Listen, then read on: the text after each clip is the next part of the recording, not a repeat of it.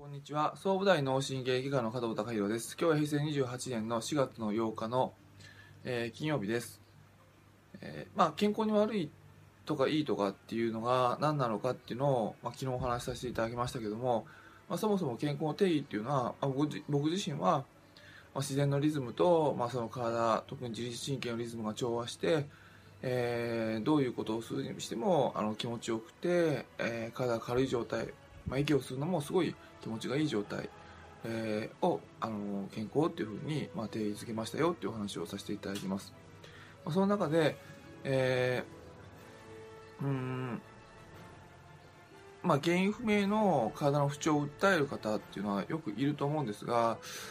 体の不調を訴えるってことは、まあ、その病院に行って何かうん病気の原因がないっていうことなであれば原因不明っていうふうに言われてしまうんですが不調っていうのは体が調子悪いことなのでなんで調子悪くなったのかなっていうのを、まあ、体自身に原因がよくわからないんであればご自身のライフスタイルっていうか生活習慣環境を見直して体が悪いっていうことをうん少しずつ減らしていくっていうことを手当たり次第に減らしていくっていうことは必要かなと思います。で、えー、っと、まあ、以前に知り合いに聞いた話なんですけども、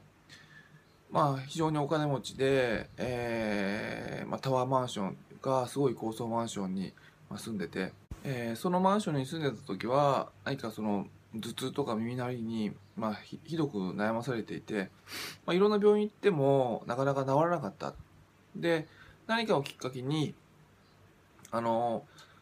まあ、一戸建ての家に、あの、引っ越すようになったと。で、その一戸建ての家に引っ越した後、あの、その症状が全くなくなって、あの、すごい驚いてるっていうような話を、あの、うん、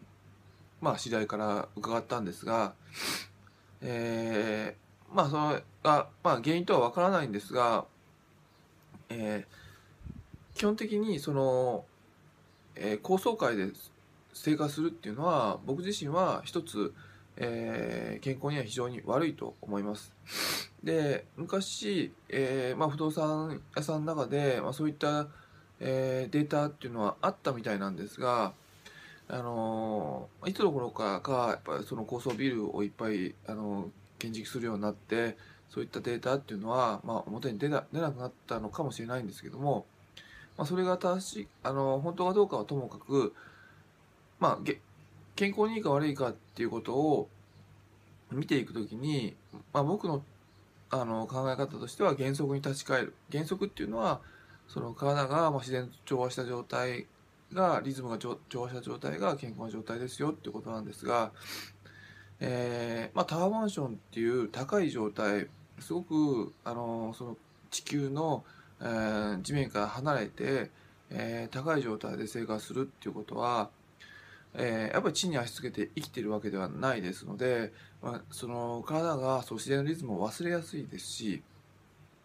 あの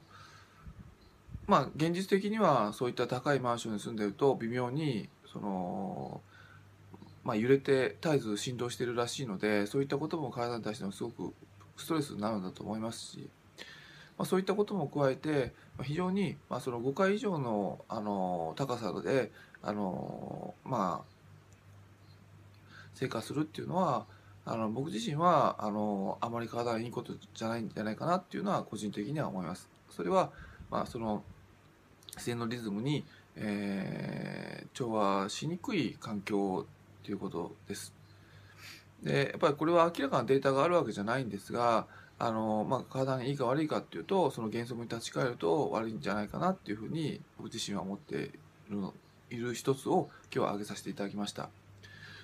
えーまあ、今日はその、まあ、高層階に住むっていうのは体にとって、まあ、少し負担になるんじゃないかなっていうことを、えー、お話しさせていただきました。またいくつか今後挙げさせていただきたいと思います。今日は以上です。